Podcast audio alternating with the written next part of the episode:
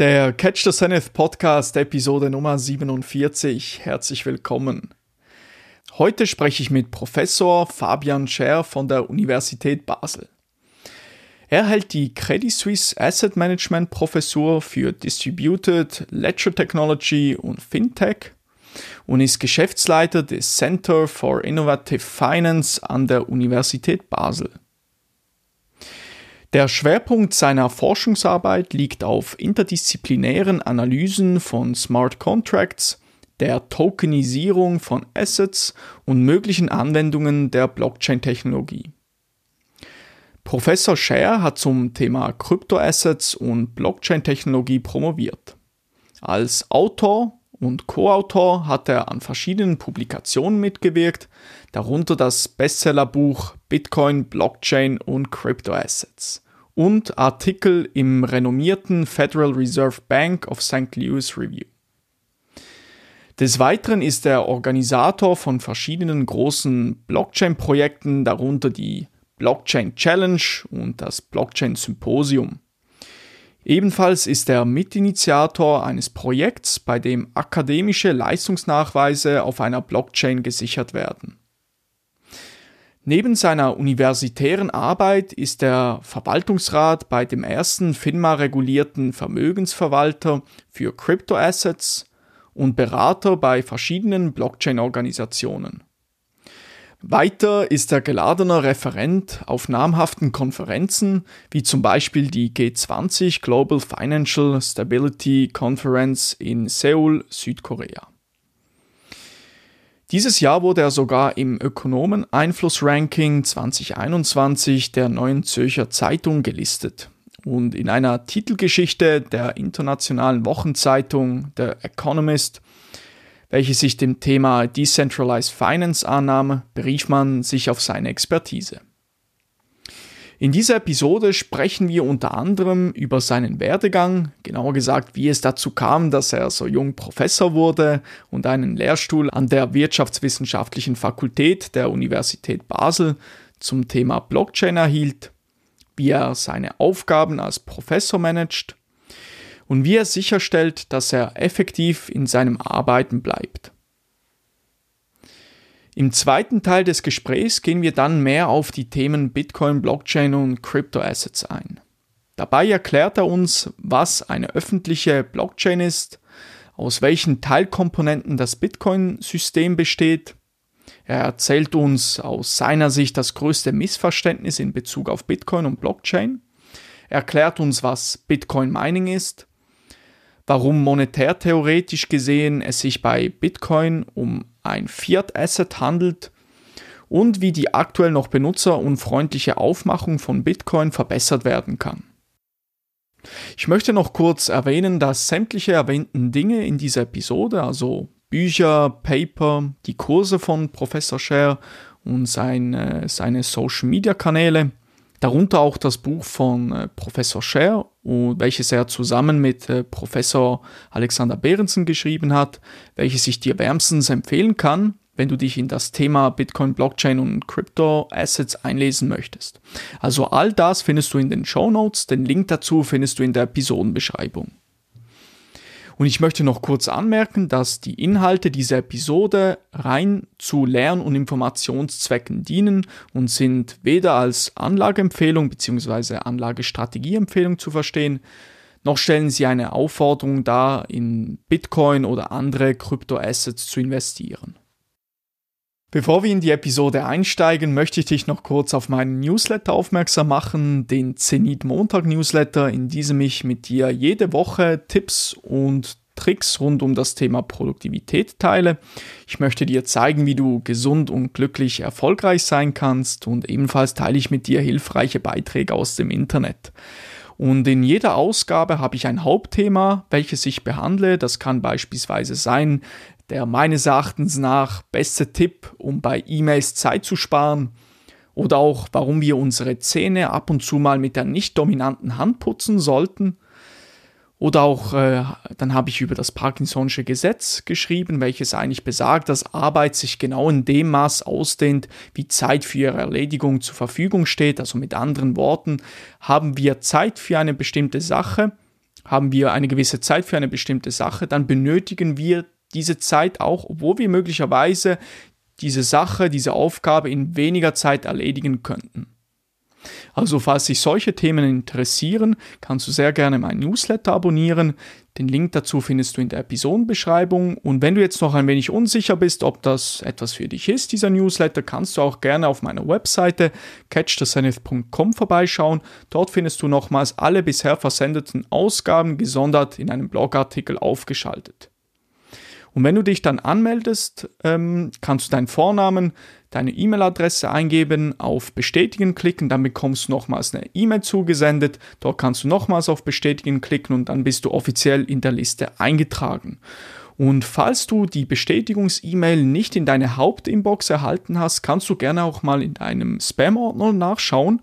Und falls diese E-Mail dort ist, kannst du diese einfach in deine Hauptinbox verschieben. Dann wirst du auch in Zukunft sämtliche äh, E-Mails von mir dort erhalten.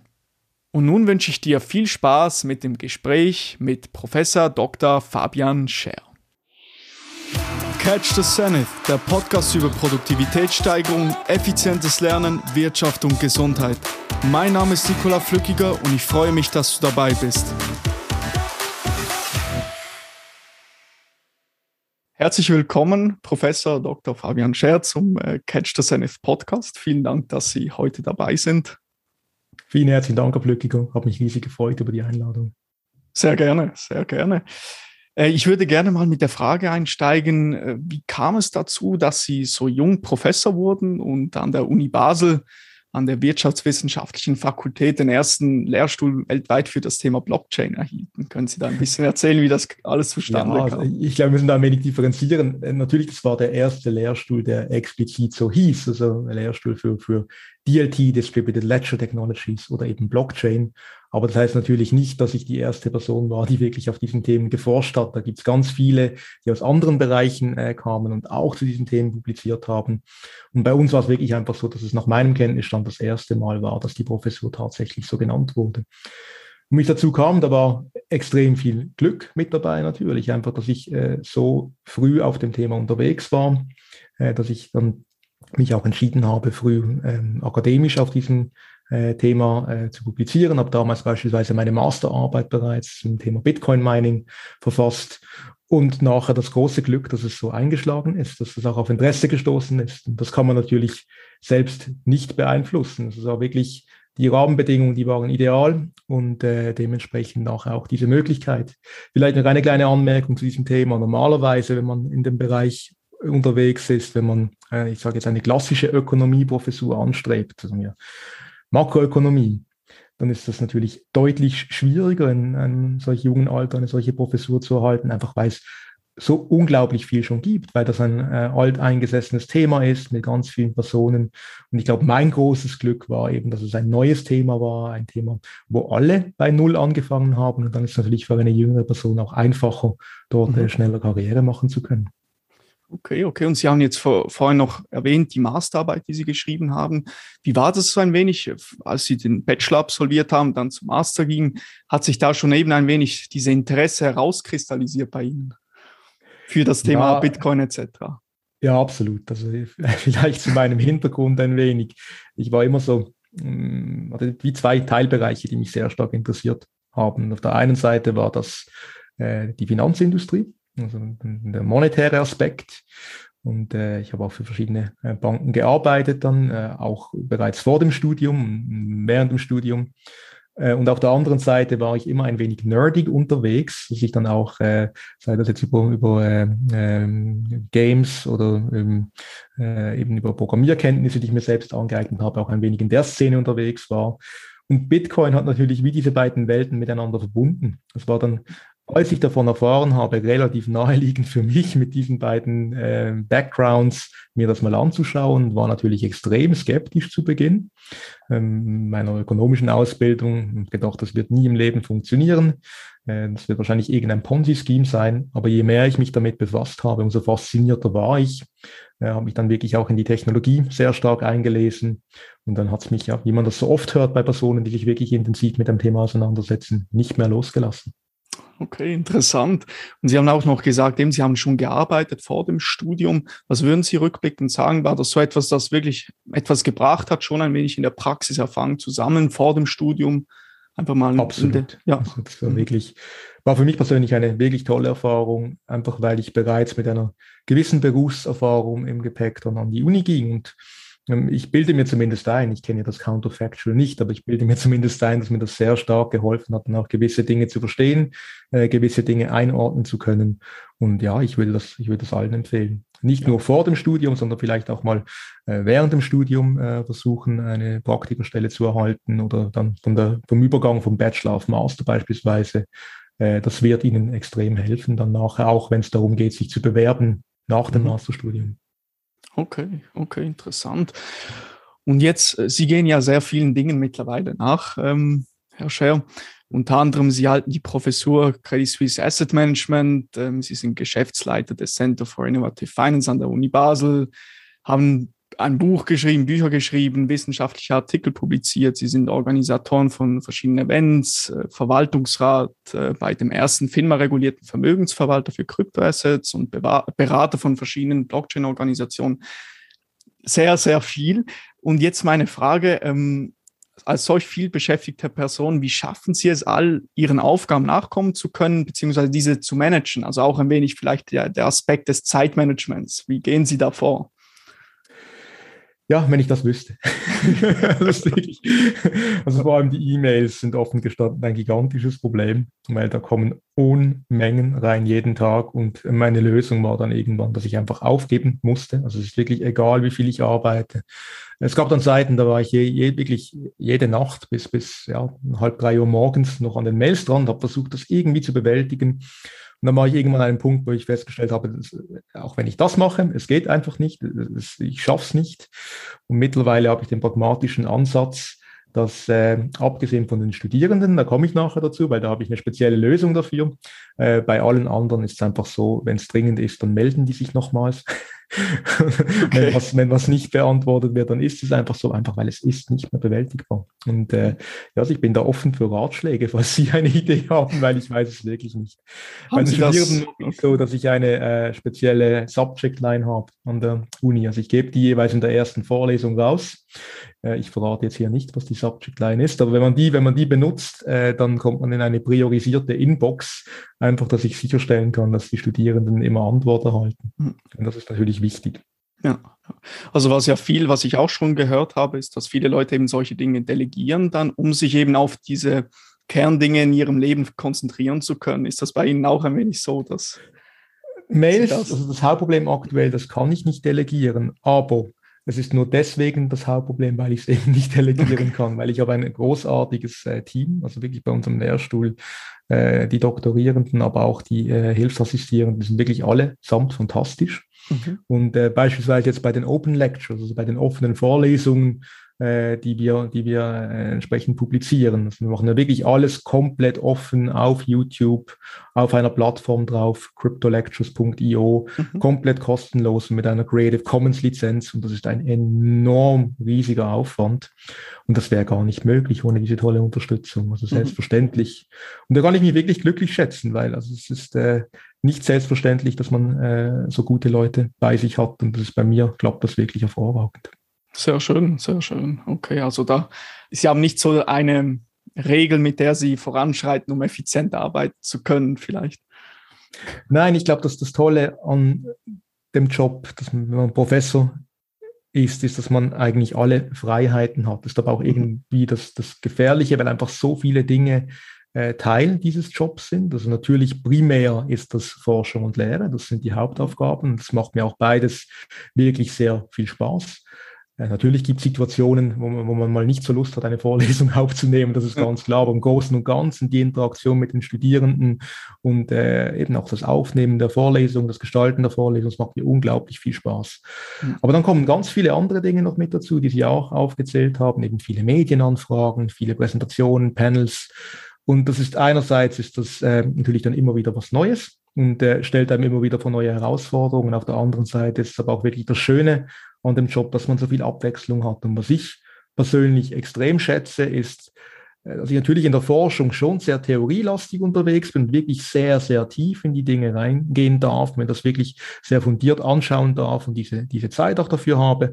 Auf der anderen Seite, dass es aber auch immer wieder themenbedingt äh, Anknüpfpunkte mit der Privatwirtschaft gibt, dass man dann wirklich auch äh, konkrete Projekte Einblick erhält und das nachher auch umgekehrt wieder in die Vorlesungen mit einfließen lassen kann. Das ist sehr mhm.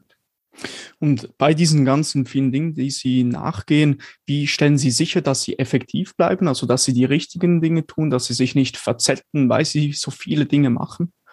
Haben ja, da, da arbeite so? ich dran. Ich glaube, das ist ein okay. Lernprozess. Mhm. Und es war natürlich für mich auch, äh, gerade wenn man äh, so jung äh, relativ äh, viele äh, viel Verantwortung äh, übertragen bekommt, ist das ein massiver Lernprozess. Also, mm, was ich mittlerweile sehr, sehr stark mache, ist, ich suche mir genau aus, beispielsweise, welche Referate ich annehme und welche ich ja halt eben nicht machen kann, weil ich war da in Situationen, wo ich wirklich äh, über mehrere Wochen jeden Tag mindestens ein Referat irgendwo hatte. Und das ist dann wirklich nicht mehr effizient. Das muss man mhm. wirklich, weil letztlich muss ich auch die, und das ist das Wichtigste ähm, aktuell, die, die Freiräume haben für die, für die Forschung und für die Lehre. Und äh, wenn es dann natürlich so ist, dass man fast nur noch solche Referate hat, dann ist das nicht gut. Und das waren Learnings. Zu Beginn fühlt man sich dann natürlich sehr geschmeichelt, wenn man immer angefragt wird und findet das toll. Und es ist ja auch toll und es macht mir auch Spaß, aber man muss, wie Sie das natürlich richtig sagen, extrem aufpassen, dass man dann auch Prioritäten setzt und dass man auch lernt, Nein zu sagen. Und ich glaube, mhm. das ist der wichtigste Punkt. Also, dass weniger ein bisschen mehr sein kann, wenn man ganz genau, ja. ja. Ja, okay. Das ist ein interessanter Punkt. Ich habe mal in, in einem anderen Podcast gehört, eben, dass gewisse Autoren, die geben dann jahrelang äh, Präsentationen und wiederholen sich ständig, oder? Und irgendwann wird das für sie selber so langweilig, dass sie sich an ihrer eigenen Arbeit nerven, oder? Ich glaube, da haben sie genau den Weg gefunden, dass das eben nicht äh, passiert, oder? Ja, ich glaube, das Thema ist da natürlich auch dankbar, weil ähm, immer nur dasselbe mh, mm, zu erzählen auf diesem Thema, das geht nicht. Klar, die Mathematik bleibt gleich, klar, die Basics, die bleiben gleich, aber das Thema ist in einer solch unglaublich hm, Dynamik drin. Äh, wir haben wirklich extrem schnelle Entwicklungen, dass da zwangsläufig immer was Neues kommt und dementsprechend bleibt es auch spannend. Okay, okay. Und äh, in Ihrer Forschungsarbeit, haben wir ein bisschen schon angesprochen, gehen Sie ja unter anderem auf die Themen ein Smart Contracts, intelligente Verträge, der Tokenisierung von Assets und die mög mögliche Anwendungsbereiche der Blockchain-Technologie. Wie hat sich da ein wenig herauskristallisiert, dass das Ihre Themen sind? Ich glaube, das Hauptthema aktuell am, am, Lehrstuhl ist Decentralized Finance. Das ist im Prinzip das Replizieren eines Finanzsystems, eines öffentlichen, transparenten und interoperablen Finanzsystems auf Basis von Public Blockchains. Und das sind auch so meine beiden Themenschwerpunkte. Also auf der einen Seite eben diese öffentlichen Blockchains, äh, diese wirklich komplett offenen, transparenten Blockchains, wo jeder mitmischen kann. Auf der anderen Seite die Anknüpfung ans Finanzsystem.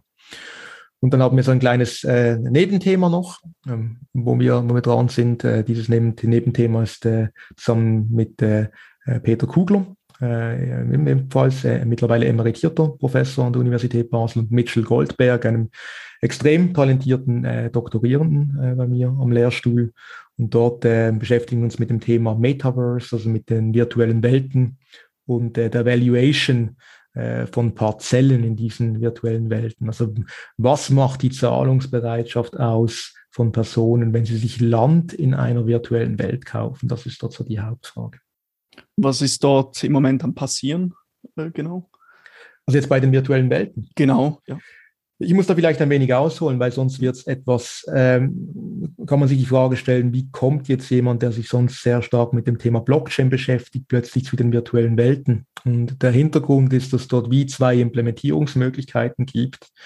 Äh, auf der einen Seite sieht man große Unternehmen, jetzt beispielsweise Facebook oder eben Meta, äh, die in diesen Bereich reingehen, die ein solches Metaverse schaffen möchten, auf eine sehr stark zentralisierte Art und Weise. Und auf der anderen Seite, und da sind wir dann beim Thema Blockchain, gibt es eben, eben Blockchain-basierte virtuelle Welten, äh, die komplett offen sind, die eine dezentrale Infrastruktur darstellen, wo man dann beliebig darauf anknüpfen kann. Und was man sieht, ist ein wenig der Wettbewerb zwischen diesen beiden äh, Vorschlägen. Ähm, ich persönlich bin stark der Meinung, dass es extrem gefährlich ist, wenn man diese virtuellen Welten auf eine zentralisierte Art und Weise abbildet, weil es einfach eine extreme Abhängigkeit schafft. Also wenn Sie sich vorstellen, dass jemand ein Unternehmen gründet und in dieser virtuellen Welt beispielsweise ein Geschäft nachher hat, Und äh, dabei aber komplett abhängig ist, dass die zentrale Instanz nicht die Regeln ändert oder nicht die Server herunterfährt im Extremfall, ist das vielleicht nicht so ideal. Also das hat natürlich dann, was wir in der Ökonomie äh, als Monopolrentenextraktion äh, bezeichnen, äh, ein extremes Potenzial, Willkür, Zensur.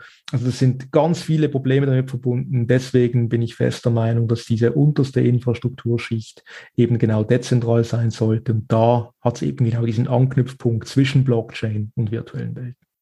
Wie, wie schätzen Sie so die Zukunft ein, bezogen auf diese virtuellen Welten? Was ist da noch für Potenzial offen, was realisiert werden kann? Ja, also ich glaube, das ist massiv. Äh, ich, ich, ich denke, das ist der konsequente nächste Schritt des Internets, eben, dass man sich dort auch über einen solchen Avatar in einer Welt bewegt. Man sieht ja auch bereits erste Beispiele, ist ja auch nicht etwas komplett Neues. Also aus dem Gaming-Bereich könnte man sagen, dass gewisse MMORPGs, wie jetzt beispielsweise World of Warcraft, bereits ein wenig in diese Richtung gegangen sind. Und das ist ja World of Warcraft, das muss, ich weiß jetzt nicht, ich habe es nicht genau präsent, aber das ist definitiv mehr als zehn Jahre her, mhm. äh, wo, das, wo das gelauncht ist. Ähm, äh, oder Second Life ist ein anderes Beispiel, das dann äh, weniger jetzt in diesem Fantasy-Setting, das dann wirklich eher, ähm, ich bezeichne es äh, manchmal als die Sims online. genau das war es ja eigentlich, dass man seinen Avatar hat, der äh, echte Situationen im Leben durchlebt, dass man dort äh, entsprechend halt äh, Property kauft irgendwo, ein Haus, dass man äh, einem Job nachgeht, etc. etc.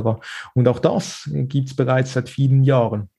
Und ich glaube, jetzt der konsequente nächste Schritt ist, dass es immer mehr zu einer Plattform heranreifen wird, wo man dann nicht nur eben in dieser einen proprietären Welt sich bewegt, sondern dass man nachher einerseits die Besitztümer, die man dann anhäuft in dieser Welt, auf der anderen Seite aber auch dann übergreifende Applikationen eben über solche Schnittstellen nutzen kann und äh, dass das sehr, sehr offen ausgestaltet wird.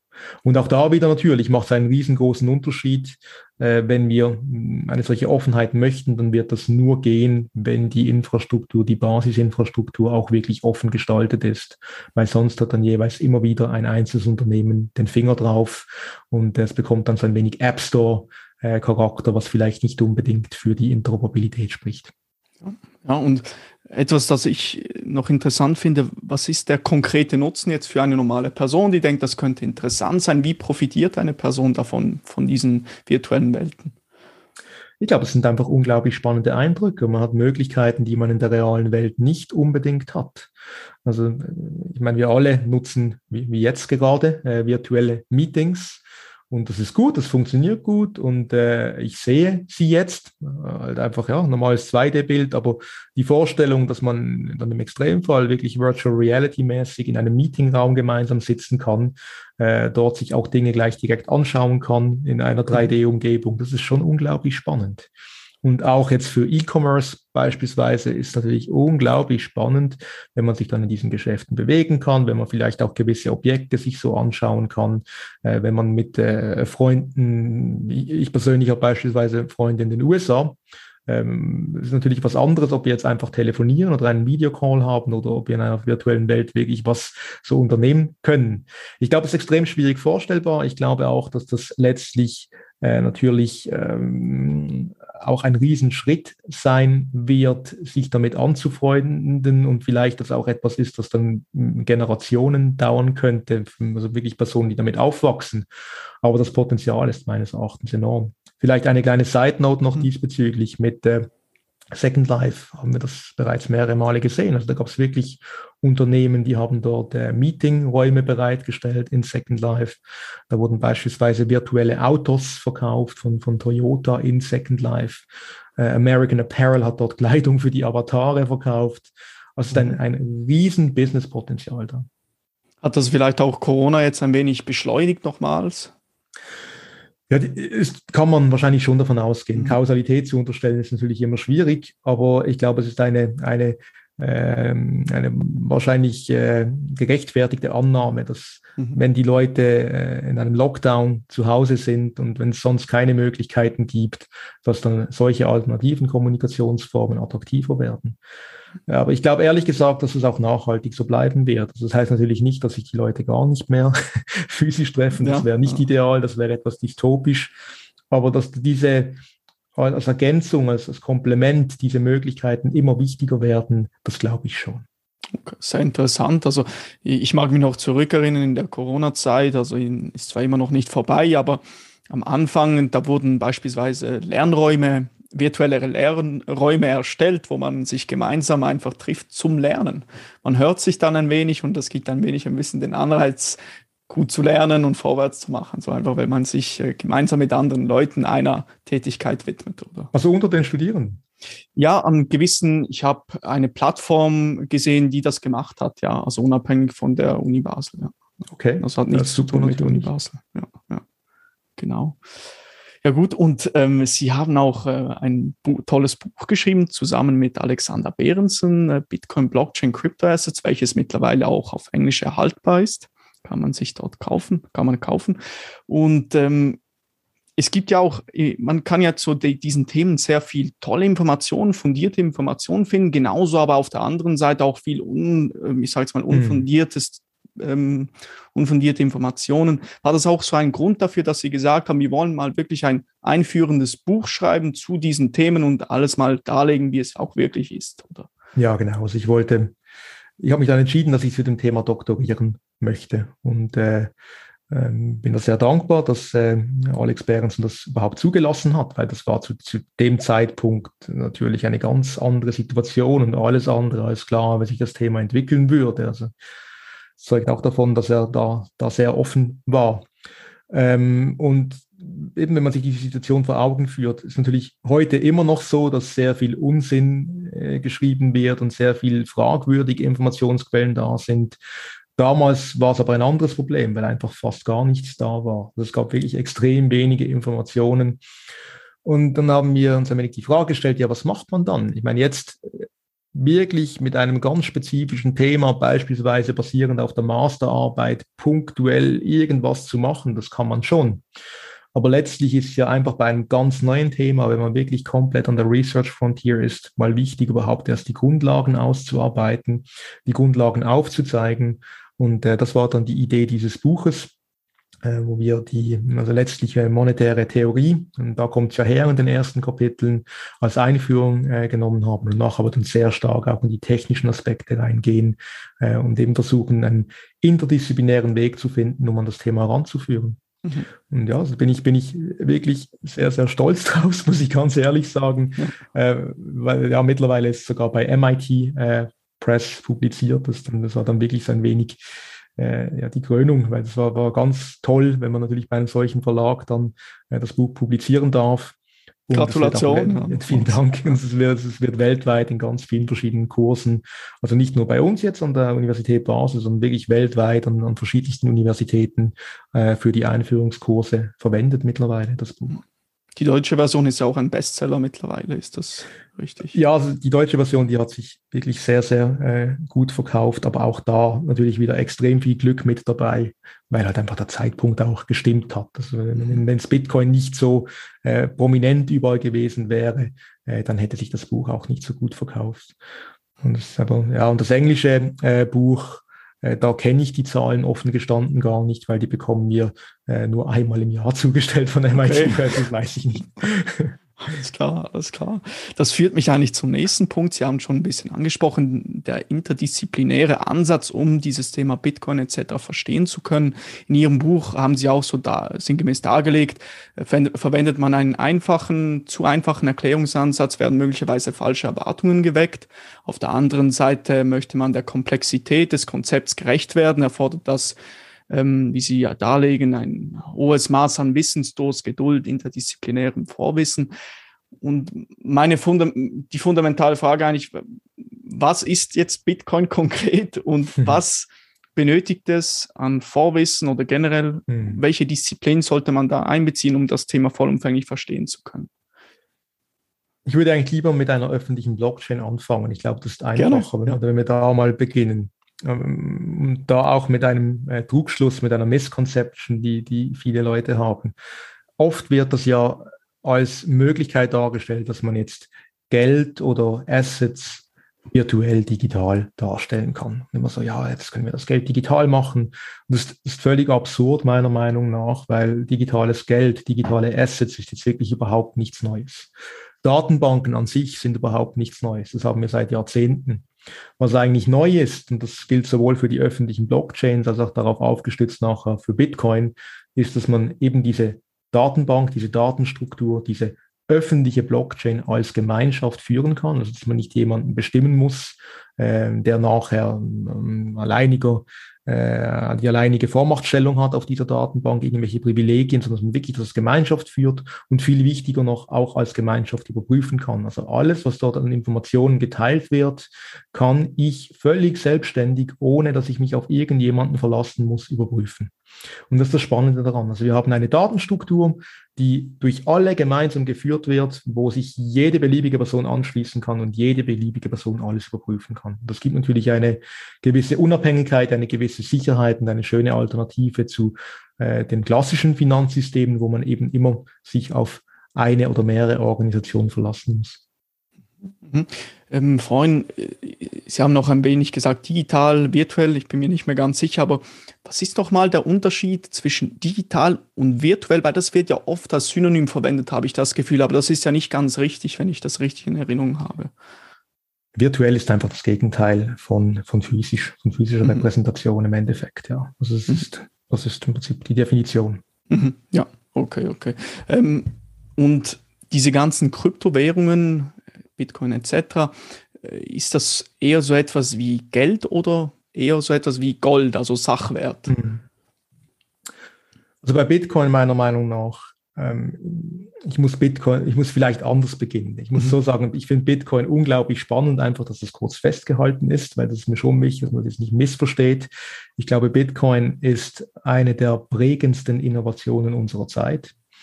Nichtsdestotrotz bin ich der Meinung, dass Bitcoin dieses ursprüngliche Versprechen aus dem White Paper, nämlich das Schaffen eines äh, einer Peer-to-Peer -Peer Electronic Version of Cash, also eines elektronischen Bargeldsystems, eines elektronischen Äquivalenz zu Bargeld, äh, dem nicht gerecht werden kann. Und äh, aus einem ganz einfachen Grund äh, der Volatilität. Wenn man das anschaut, ähm, dann äh, mit einem, mit einem fixen Supply Cap, mit diesem, dieser Konvergenz gegen 21 Millionen Bitcoin-Einheiten, wo es ja nie mehr geben äh, soll. Ähm, diese, diese Konvergenz nach einer, fixen, nach einer fixen Menge, die ist einfach kein Rezept für Wertstabilität in der kurzen Frist. Und ich komme mhm. gleich dazu. Und wenn ich, wenn ich jetzt ein Alltagszahlungsmittel nutzen möchte, dann ist eben diese äh, kurzfristige Wertstabilität für mich natürlich wichtig, weil ich möchte, äh, wenn ich mir heute einen Kaffee kaufen kann für einen bestimmten Betrag, möchte ich wissen, dass ich mit demselben Betrag morgen auch noch genau einen Kaffee dafür bekomme. Es gibt auch einen zweiten Punkt und deswegen habe ich vorhin betont, kurzfristige Wertstabilität und die langfristige Wertstabilität. Und dort ist natürlich nicht so klar, äh, ob das ein schlechtes Rezept ist, äh, beziehungsweise wenn man sich anschaut, wie es auf der anderen Seite aussieht, äh, den klassischen Zentralbankenwährungen, den klassischen Government-Issued Currencies, hm, dann ist das natürlich nicht unbedingt eine Erfolgsgeschichte, das muss man ganz offen sagen, weil viele dieser Zentralbankenwährungen einfach extrem an realwirtschaftlicher Kaufkraft verloren haben. Selbst wenn man jetzt den Survivorship Bias nicht berücksichtigt und wirklich nur noch diejenigen Währungen anschaut, die es heute noch gibt. Ich meine, äh, da gab es extrem, extrem viele andere Beispiele mit Hyperinflationen, mit extremen Währungsrestrukturierungen, die die Sache auch nicht unbedingt besser ausschauen lassen. Und äh, in der langen Frist könnte äh, Bitcoin, wenn es lange genug bestehen bleibt, wenn sich's etablieren kann. Also wirklich könnte ganz viel Konjunktiv, äh, könnte eine Rolle einnehmen, die ganz ähnlich ist äh, derjenigen Rolle, die Gold einnimmt. Also eine Art Diversifikationsinstrument, also eine neue Anlageklasse, die außerhalb äh, des gängigen Finanzsystems unabhängig eben von den Zentralbanken, von den Geschäftsbanken gehalten werden kann und somit ein anderes Risikoprofil aufweist. Und ich glaube, das ist der spannende Punkt. Den Währungsaspekt mhm. sehe ich mhm. nicht so. Mhm. Okay, okay, also das aktuell ist es ja so, viele Leute zieht Bitcoin immer noch an, es kommen neue Leute in das ganze System. Ist es so, dass wenn jetzt langfristig gesehen das sich etabliert hat und nicht mehr so viele Leute dazukommen würden, sich das die Vol Volatilität senkt, dass das nicht mehr so gravierend schwankt? Glaube ich nicht, weil das Grundproblem bei der Volatilität ist, wie gesagt, dass wir eine äh, fixe äh, Supply-Seite haben werden, also ein fixes Angebot ähm, die, die, äh, das Geldmengenwachstum geht ja immer weiter zurück mhm. aufgrund dieser Konvergenz. Und wenn die eine Seite fixiert wird und die andere Seite äh, Schwankungen hat, und das wird sie immer haben, es ist ja nicht so, dass einfach einen fixen Bestand an Personen hat, die interessiert sind an Bitcoin und die halten das einfach und machen nichts damit. Die Idee ist ja genau, dass es auch einen Markt dafür gibt, dass man das handeln kann und damit auch, dass unterschiedliche Perioden gibt mit unterschiedlich hoher Nachfrage. Dann ist das kein Rezept für kurzfristige Wertstabilität. Aber wie gesagt, ich glaube nicht, dass das was Schlimmes ist. Es ist äh, dann nicht ideal, wenn man eben diesem ursprünglichen Zweck nacheifert und wenn man die Idee hat, dass Bitcoin das dominante Alltags Alltagszahlungsmittel werden sollte. Aber für andere Aspekte, eben wenn es darum geht, ein unabhängiges Store of Value zu schaffen, äh, dann ist dieser Aspekt nicht so relevant, weil dann hat man einen längeren Zeithorizont und dieser längere Zeithorizont ist dann auch nicht von diesen unmittelbaren Schwankungen betroffen. Okay, und würden Sie dem zustimmen, dass dann eigentlich die Vorteile, Vorteile von Bitcoin nicht äh, in seiner Geschwindigkeit, Komfort oder Nutzerfreundlichkeit liegt, sondern der eigentliche Wert von Bitcoin durch dessen vielleicht unveränderlichen Geldmengenpolitik ähm, kommt?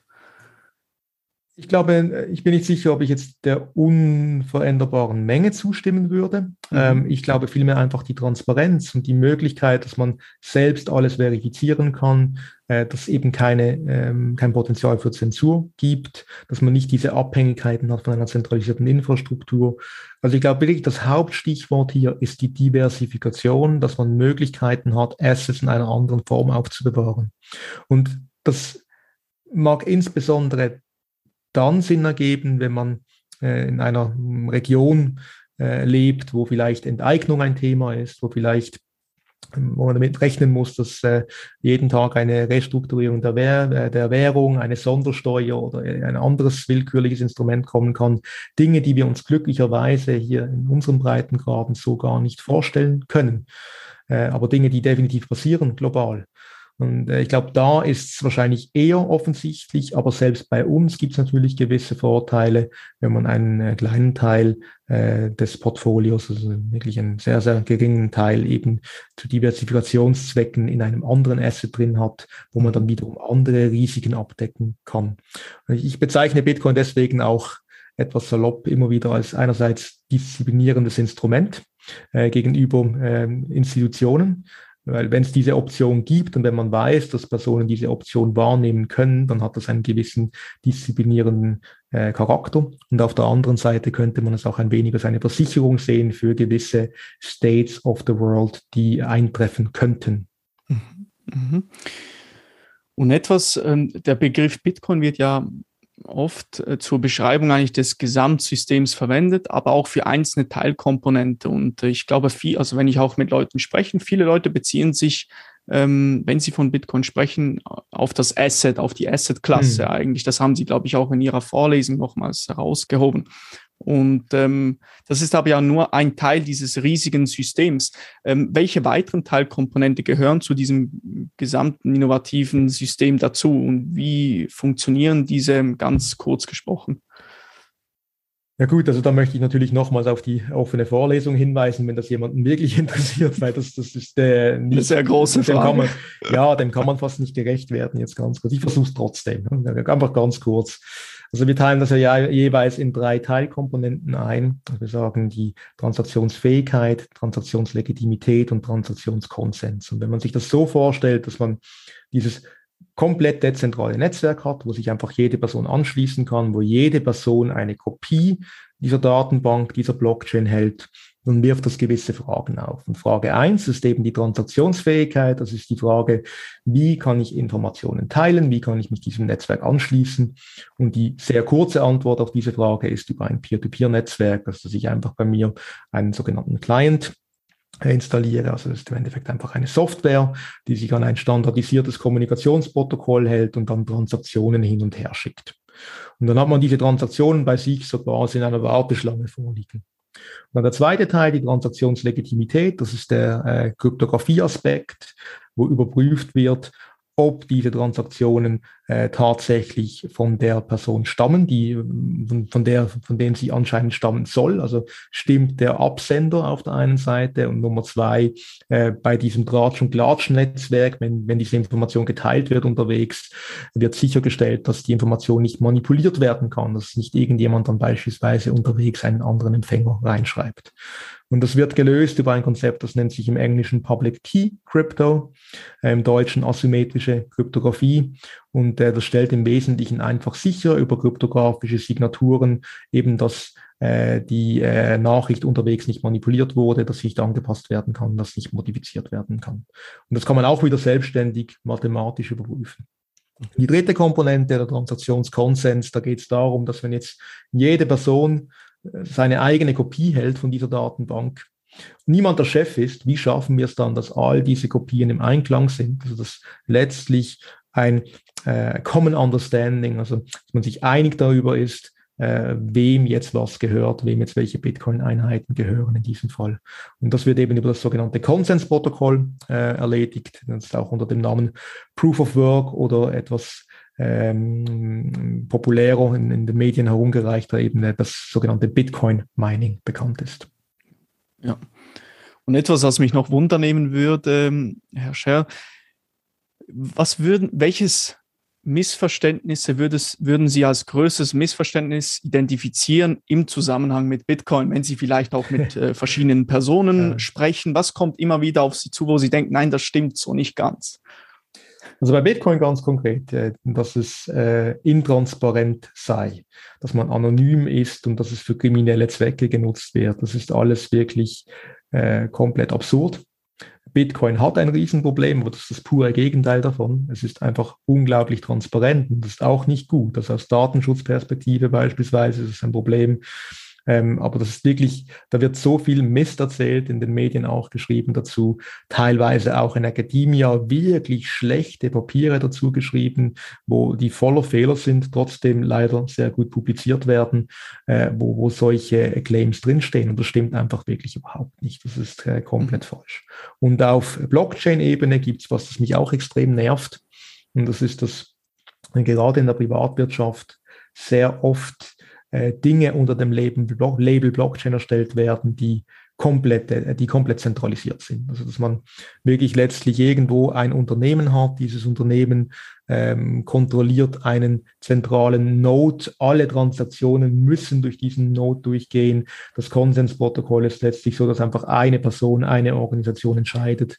Und das ist natürlich absurd, weil die Vorteile der Blockchain bekommt man ja nicht deswegen, weil man Blöcke aneinander reiht und diese kryptografisch aneinander knüpft, sondern die Sicherheit kommt ja dadurch zustande, dass es gemeinsam geführt wird, dass es eben offen ist, dass es transparent ist, dass alle das verifizieren können. Das ist bei ganz vielen Blockchain-Projekten der Privatwirtschaft nicht der Fall. Und äh, da sage ich jeweils einfach, dass im Endeffekt ähm, bei diesen Projekten mit einer ganz normalen zentralisierten Datenbank wesentlich besser bedient wäre, weil das ist offensichtlich im Endeffekt das, was diese Unternehmen möchten. Sie haben angesprochen auch wenig, dass was publiziert wird, dass das nicht immer so toll ist. Teilweise endet das ja auch in einem relativ unfundierten Bashing. Ja. Aus meiner Sicht fände ich es ein wenig sinnvoller, wenn doch der, der klassische Finanzsektor, der dezentralisierte Sektor mehr zusammenarbeitet, vielleicht mehr miteinander spricht und mit, zusammen mit tollen Lösungen aufkommt. Denken Sie, das ist ein förderlicher Ansatz? Also ich bin nicht sicher, ob ich die Frage jetzt äh, richtig verstanden habe, aber ganz allgemein mhm. denke ich, unabhängig von der Frage, zusammen zu sprechen, zusammenzuarbeiten, ja. gemeinsam Lösungen zu suchen, finde ich immer positiv. Also da gibt es mhm. eigentlich nichts, was dagegen spricht. Ja, okay. Ähm, Sie haben jetzt angesprochen eben die Transparenz. Ähm, Bitcoin benutzt ja einen transparenten öffentlichen äh, Public Ledger, ein Register. Ähm, könnten Sie das ein wenig erläutern? Was genau ist solch ein Public Ledger? Das wird ja sehr oft äh, verwendet was ist das genau? Ja, also in die technischen Details gehe ich hier nicht. Ich glaube, das äh, wäre jetzt wirklich too much. Und dann, wenn man es nicht technisch erklärt, dann kann man es ganz einfach erklären. Dann kann man sich einfach so vorstellen, äh, dass letztlich Einträge sind von allen Transaktionen. Und diese Transaktionen werden dann in sogenannten Blocks gebündelt. Ein Block ist nicht anderes, ja, anderes als einfach ein Bündel von Transaktionen. Und äh, die werden nachher sequenziell aneinandergereiht, dass man wirklich sagt, okay, hier haben wir einen Snapshot, da sind diese Transaktionen drin. Dann im Schnitt zehn Minuten später kommt ein nächster Snapshot wieder mit weiteren Transaktionen. Und dann haben wir zu jedem dieser Snapshot-Zeitpunkte eben genau die Informationen, wem was gehört. Also wie dieses Vermögen, wie jetzt in diesem Fall diese Bitcoin-Einheiten verteilt sind. Und das ist im Wesentlichen das, was in dieser Blockchain drinsteht. Das ist das, was nachher von allen Personen so gehalten wird, was von allen Personen verifiziert werden kann. Mhm. Also man kann ganz am Anfang auch von Bitcoin zurückgehen ähm, und jede Transaktion eigentlich einsehen, was passiert ist. Genau, wenn Sie einen sogenannten vollwertigen Knoten, also einen Full Node im Englischen, äh, bei sich laufen äh, lassen. Das ist eben so ein, eine, ein Client, der im Prinzip ab Beginn, ab dem sogenannten Genesis-Block, also ab der allerersten Transaktion alles bei sich hält dann machen Sie das auch so, dass Sie initial wirklich jede einzelne Transaktion im Netzwerk drin verifizieren. Also Sie beginnen dann wirklich bei Null und das ist das Faszinierende, dass Sie jede einzelne Transaktion, die je stattgefunden hat, nicht bloß bei sich lokal auf dem Computer drauf haben für allfällige Datenauswertungen, sondern auch mit Sicherheit wissen, mathematisch verifiziert haben, dass diese Transaktionen korrekt sind. Und das ist schon spannend. Mhm. Das, äh, Sie sagen Full Node, das ist etwas, ähm, also wenn ich eine Full Node laufen lasse, dann bin ich ja komplett unabhängig. Ich, ich habe keine dritte Partei dazwischen. Ähm, wie sieht das dann konkret aus? Wie bekomme ich mein Geld dann, wenn ich jetzt angenommen, ich möchte eine Full Node laufen lassen äh, und wie bekomme ich jetzt mein Geld da hinein? Ganz einfach gesprochen.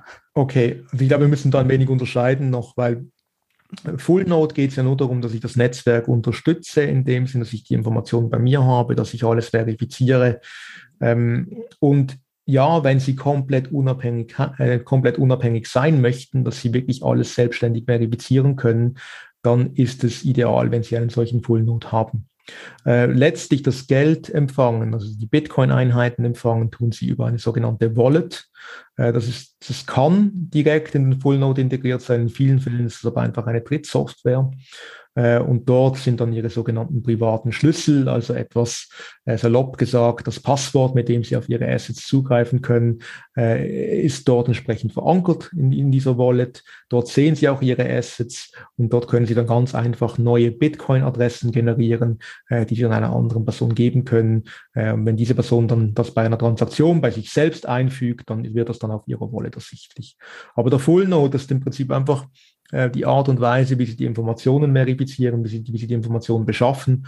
Die Alternative dazu wäre, dass sie sich mit ihrer Wallet einfach auf Informationen von einem Drittanbieter verlassen und sagen, okay, ich brauche keinen solchen Full Node, ich vertraue dem Service von XY und dann bekomme ich die Information, ob die Transaktion durchgebucht wurde, die Information zum aktuellen Stand der Blockchain von diesem Service Provider mit allen Vor- und Nachteilen. Vorteil ist natürlich einfacher, Vorteil, es braucht weniger Speicherplatz, ich muss mich nicht damit auseinandersetzen. Nachteil, man ist wieder in einer Abhängigkeit drin, dass man eben diesem Service vertrauen muss und man kann es in dem Fall nicht selbstständig beurteilen. Darf ich fragen, äh, Professor Scher, haben Sie da eine Anlaufstelle, wenn man jetzt, ähm, wenn ein Zuhörer, eine Zuhörerin gerne eine Full Note laufen lassen möchte, wo kann man da anfangen? Haben Sie da vielleicht einen, eine, einen Link, wo man sich informieren kann? Oder? Ja, also was äh, letztlich heißt es Bitcoin Core, der Client, den man laufen lassen kann. Da gibt es viele Alternativen auch dazu, aber der Core Client ist so der Standard-Client dafür.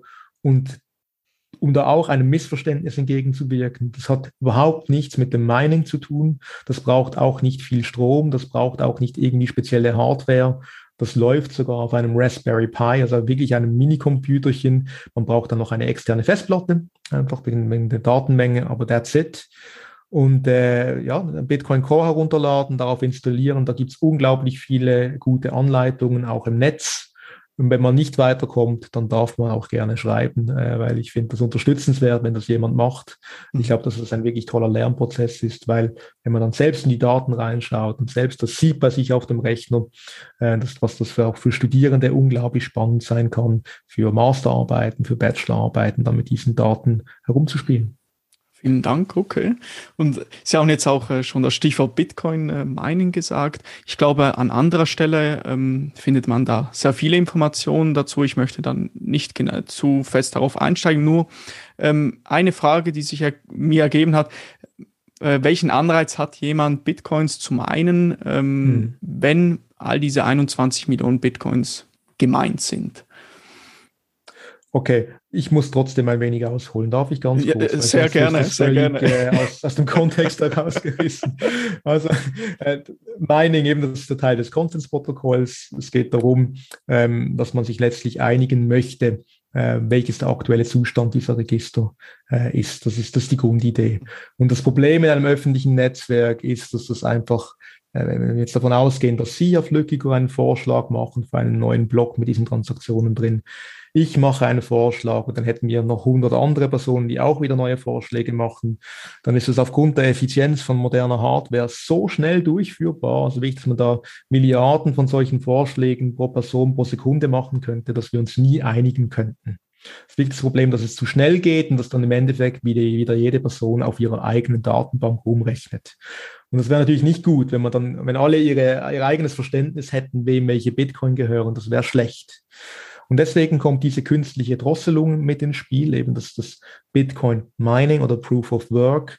Und das kann man sich äh, im Endeffekt wie eine Art dezentrale Lotterie vorstellen. Abhängig davon, wie viel Rechenleistung man bereitstellt, erhält man eine bestimmte Anzahl an Lotterielosen. Das Ganze für die technikaffineren Leute ist über Hash-Funktionen implementiert, die einen gewissen Schwellenwert äh, erfüllen müssen. Aber wie gesagt, man kann sich das Lotterie vorstellen und die Lotterie ist so etabliert, dass im Schnitt alle zehn Minuten äh, jemand einen gültigen Block beisteuert. Und diese zehn Minuten sind so gewählt, dass man dann auch wiederum die Möglichkeit hat, diese Blocks auszutauschen, dass diese Blocks über das Netzwerk propagiert werden können, dass äh, das Konzept der Block Races, also dass gleichzeitig zwei unterschiedliche Wahrheiten erstellt werden, möglichst gering gehalten wird. Das ist die Idee. Also im Endeffekt geht es wirklich um eine künstliche Drosselung, die es erlaubt, dem Netzwerk eine gemeinsame Wahrheit festzustellen. Jetzt zur eigentlichen Frage. Die eigentliche Frage war ja, was ist die Motivation? Die Motivation Stand heute ist äh, zweigeteilt. Man bekommt neue Bitcoin-Einheiten, den sogenannten Coinbase Reward.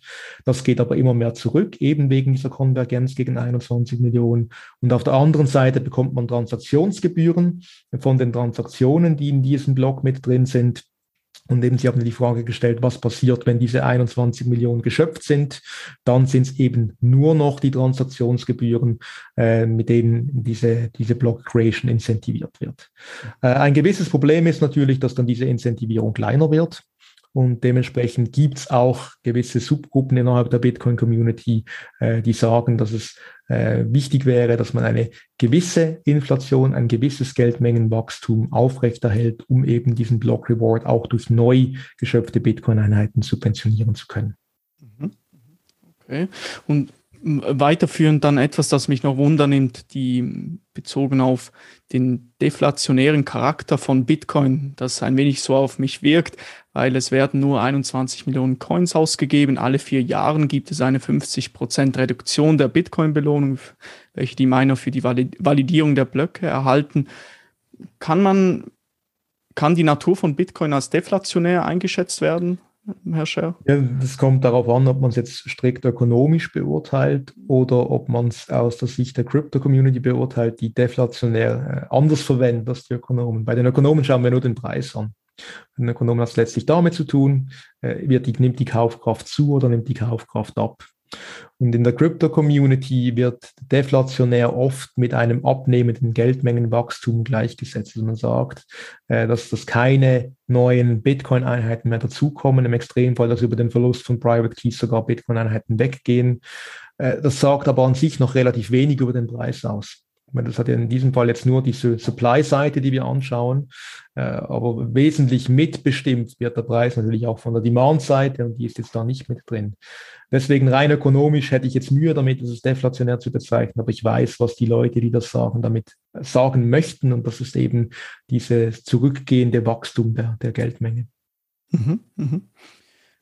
Und ein weiteres Thema dann auch, ähm, es gibt ja viele Überschneidungen von Bitcoin und Gold. Ähm, wie konkret unterscheiden sich aber diese zwei Dinge und welche Gemeinsamkeiten weisen sie auf? Also Gold und Bitcoin. Ja, also ich habe gesagt, eben mit ganz viel Konjunktiv, dass Bitcoin irgendwann potenziell eine ähnliche Rolle einnehmen könnte äh, wie mhm. Gold. Aber man darf dabei nicht vergessen, dass Gold eine Jahrtausende lange Geschichte hat und der Bitcoin doch im Verhältnis noch ein sehr neues Phänomen ist. Insofern finde ich es jeweils, auch wenn ich das selbst mache, äh, komme ich mir immer etwas schlecht vor und bin es fast ein wenig anmaßend, wenn man diesen, diesen Vergleich sieht, wie ich das vorhin getan habe. Ähm, letztlich kann es aber, wenn es dann lange genug bestehen bleibt, ähnliche Zwecke erfüllen, eben weil es komplett eigenständig verwahrt werden kann.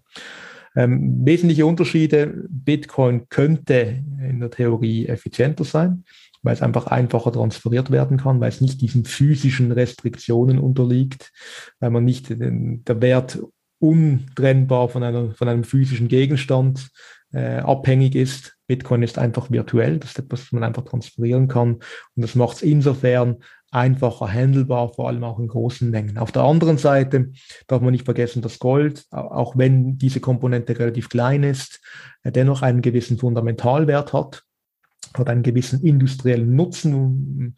Dementsprechend ist es bei Gold äh, eigentlich ausgeschlossen, dass der Preis je auf Null gehen wird, einfach aufgrund dieser äh, Eigenschaften des Metalls. Wohingegen bei Bitcoin wäre das durchaus denkbar. Also ich habe das, wenn man es aktuell anschaut, wenn man, wenn man sich auch diese teilweise schon fast religiösen äh, Züge der Bitcoin-Community oder Teilen der Bitcoin-Community, muss ich korrekterweise sagen, anschaut, dann äh, kann man wahrscheinlich auch davon ausgehen, dass die Wahrscheinlichkeit, dass es auf Null geht, äh, sehr gering ist. Aber äh, letztlich hält Bitcoin eigentlich monetär theoretisch gesehen nichts davon ab, weil monetär theoretisch gesehen handelt es sich bei Bitcoin um ein sogenanntes Fiat-Asset. Das heißt, es hat weder äh, einen Fundamentalwert noch ein angeknüpftes Zahlungsversprechen.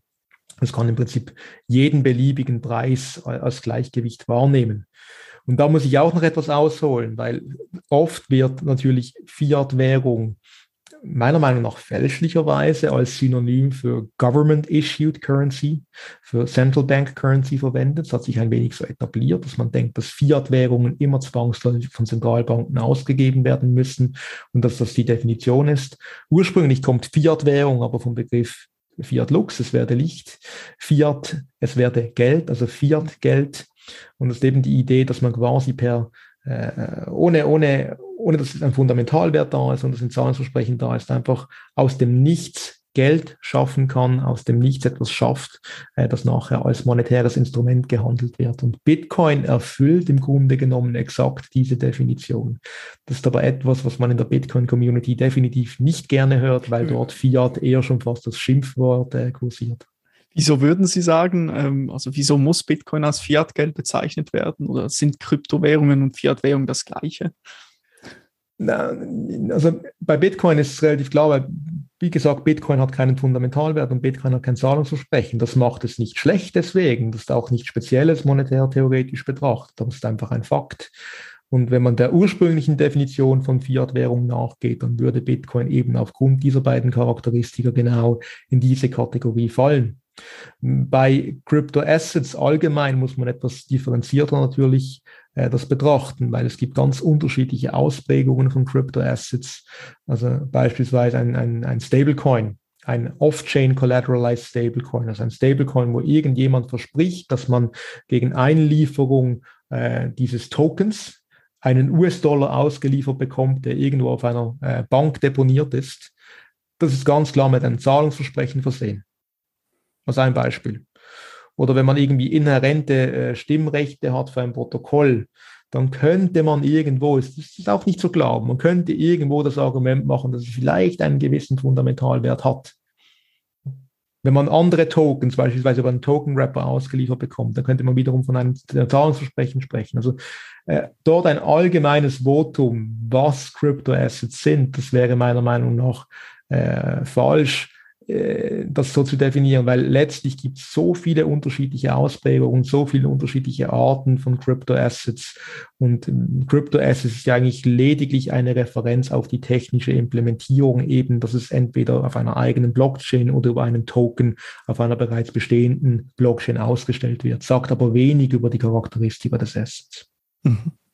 Okay, okay, da gibt es jetzt zahlreiche Fragen, wo man jetzt anknüpfen könnte. Ich möchte das ein bisschen ähm, gar nicht zu sehr darauf einsteigen, noch zu einem anderen Thema gerne zu sprechen kommen, welche Sie sich ähm, in Ihrer Forschungsarbeit annehmen, nämlich das Thema Smart Contracts. Ähm, könnten Sie da erzählen, äh, Professor Scher, was sind genau diese Smart Contracts und welchen konkreten Nutzen haben sie in der heutigen Welt mhm. mit Kryptowährung und der Blockchain?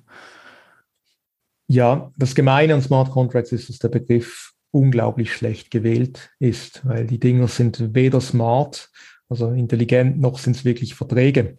Im Endeffekt handelt es sich einfach um, um, um sich vorstellen wie ein kleines Skript. Also jemand schreibt da eine Instruktion, äh, codebasiert, und hinterlegt das auf der Blockchain. Und das Besondere daran, im Unterschied jetzt zu äh, Automatisierungsmodulen in irgendeinem SHB drin beispielsweise oder einfach in einer normalen Prozess-Engine, ist, dass wenn es auf der Blockchain hinterlegt ist, dass man relativ frei damit interagieren kann. Also man, man, man äh, schickt quasi eine Transaktion dorthin und sagt, ich würde gerne diese Funktion des Smart Contracts aufrufen, da wird da was gemacht. Und das Besondere daran ist, dass man im Voraus, bevor man das macht, bereits weiß, was passieren sollte, weil man sich den Code anschauen kann. Also wiederum, man muss da niemandem vertrauen, sondern ich kann Einsicht nehmen. Und auf der anderen Seite kann ich im Nachgang validieren, ob das wirklich korrekt ausgeführt wurde. Also ich kann mitrechnen, wenn ich äh, beispielsweise bei Ethereum, das ist die dominante Smart Contract Plattform, die dominante Smart Contract Blockchain, äh, einen Full Node am Laufen habe, dann rechne ich auch bei all diesen Smart Contracts mit und ich sehe genau, wie das ausgeführt wird. Und die, so, die, die sogenannten State Changes, also die Veränderungen, äh, die nach der Ausführung des Smart Contracts das Resultat rauskommen, die werden dann auch wieder direkt auf der Blockchain verewigt. Also das kann dann dazu führen, dass eben gewisse Variablen angepasst werden. Ähm, beispielsweise die Tokens, von denen wir nach, vorhin gesprochen haben, äh, die sind auch über solche Smart Contracts implementiert, dass dann die Guthabenstände angepasst werden, etc. etc. Mhm. Das Spannende letztlich ist natürlich, wenn man solche Smart Contracts aneinander reiht. Äh, man spricht da äh, auch von, von Lego-Bausteinen, äh, weil diese Smart Contracts ineinander greifen können. Sogenannte Composability ist der Fachbegriff. Das führt dazu, dass man wirklich komplexe Strukturen erstellen kann. Und das knüpft dann wieder an meinem Hauptforschungsthema eben an Decentralized Finance an, wo im, im Wesentlichen Finanzprotokolle genau auf Basis solcher Smart Contracts repliziert werden. Also ein ganz konkretes Beispiel, eine Tauschbörse normalerweise, da arbeiten Dutzende oder Hunderte von Leuten, die dort den reibungslosen Ablauf sicherstellen. Es ist extrem viel Infrastruktur involviert. Und äh, aktuell gibt es ein Konzept, das nennt sich Decentralized Exchange. Ähm, gibt es eine bestimmte Ausprägung dieser Decentralized Exchanges, die unter dem Namen Constant Function Market Maker bekannt sind. Und die haben extrem hohe Handelsvolumina, also wirklich, da werden Unmengen von Tokens getauscht die sind einzig und allein auf einem Smart Contract basierend. Also man muss sich wirklich vorstellen, da wird ein Smart Contract auf der Blockchain hinterlegt. Das ist die ganze Infrastruktur. Nachher kann eine beliebige Person mit diesem Smart Contract interagieren, kann dort entweder Liquidität bereitstellen, quasi als Market Maker operieren oder direkt Token A gegen Token B swappen, also tauschen. Und das ist eine unglaubliche Innovation.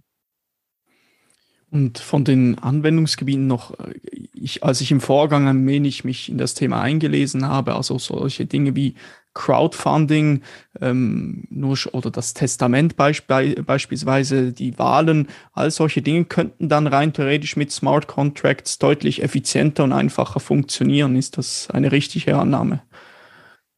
Von mir. Effizienter ist, ist die Frage. Also da gibt es gewisse Fragezeichen, weil natürlich die absolut effizienteste Methode, etwas zu implementieren, ist immer, wenn wir einen benevolenten Diktator haben, wenn wir jemanden haben, dem wir vertrauen können äh, und man weiß, die Machtposition wird nie ausgenutzt, also auf einer komplett zentralisierten Datenbank. Das ist, wenn man es einfach einen einzelnen Use Case an sich betrachtet, immer die effizienteste Vorgehensweise. Das Problem ist einfach, dass natürlich diese Monopolstellung nachher ausgenutzt werden kann, eben dass es Monopolrentenextraktionen geben kann, die dann auch wieder zu, zu äh, Ineffizienzen führen oder Hold-up-Probleme beispielsweise, dass man da gar nicht reingeht, weil man weiß, dass man sich in eine Abhängigkeit begibt. Und Punkt zwei ist, dass das sehr oft halt Silo-Systeme sind.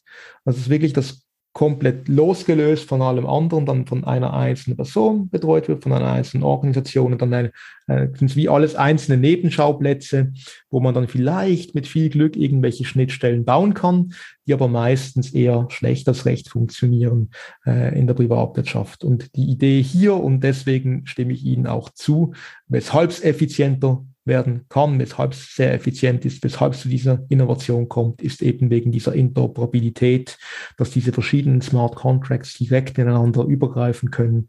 Also beispielsweise im Decentralized Finance Kontext ist es so, dass Sie in einer einzigen Transaktion äh, verschiedene Teiltransaktionen drin haben können, Internal Transactions, die dann mit allen möglichen Smart Contracts interagieren, eine ganze Sequenz haben, dass sie da was tauschen, nachher irgendwo sich einen Loan nehmen, damit etwas machen, Arbitrage, dann in den nächsten Kontrakt reingeben und das alles inseparabel in einer sogenannten atomaren Transaktion aneinandergereiht und eben über eine einzige Transaktion abgebildet. Mhm, mhm. Und äh, gibt es da auch gewisse Risiken, die mit solchen Smart Contracts aktuell noch einhergehen? Es gab ja mal eine, einen großen Fall, wo jemand, glaube ich, eine, etwas Kleines verändert hat und damit irgendwie fast 50 Einheiten einer Währung äh, auf seine Konten äh, überwiesen hat. Das hat dann ja, es doch gibt, nicht es gibt so. Fast je, es gibt fast jede Woche einen solchen Fall. okay, okay. Es ist, äh, es ist extrem. Es ist klar, oder, äh, es gibt gewisse Vorteile. Diese Vorteile ist, dass man, dass man sich den Code vorher anschauen kann, äh, dass das exakt festgehalten ist, dass das nachher genauso ausgeführt wird, wie es festgehalten wurde.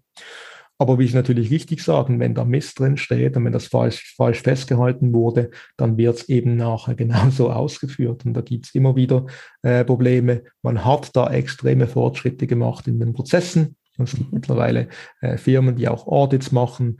Äh, ein großer Vorteil ist auch, weil es öffentlich ist, gibt es auch sehr viele äh, motivierte Forscher, die sich das anschauen, die sich die Sicherheit anschauen von diesen Smart Contracts.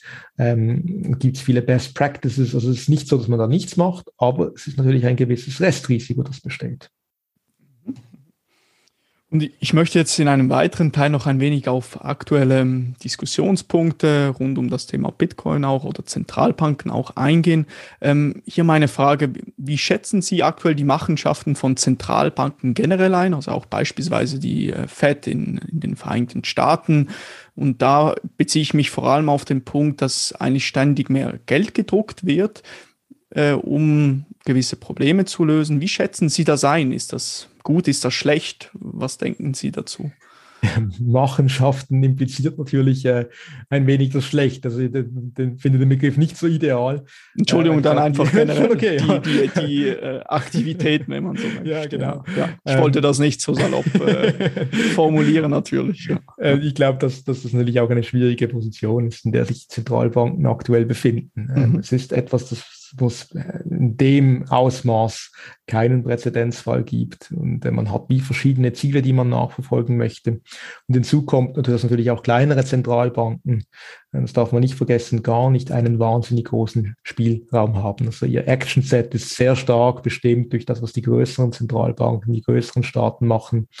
Äh, und natürlich dann auch, ja, ich gehe davon aus, auch einen gewissen innenpolitischen Druck weil das natürlich extreme realwirtschaftliche Implikationen hat, äh, solche Entscheidungen. Und insofern, also ich, ich, ich glaube, das ist wirklich etwas, was man nicht unterschätzt, unterschätzen darf, äh, wie anspruchsvoll diese Positionen sind, dass, dass da wirklich extrem äh, schwierige Entscheidungen damit verbunden sind.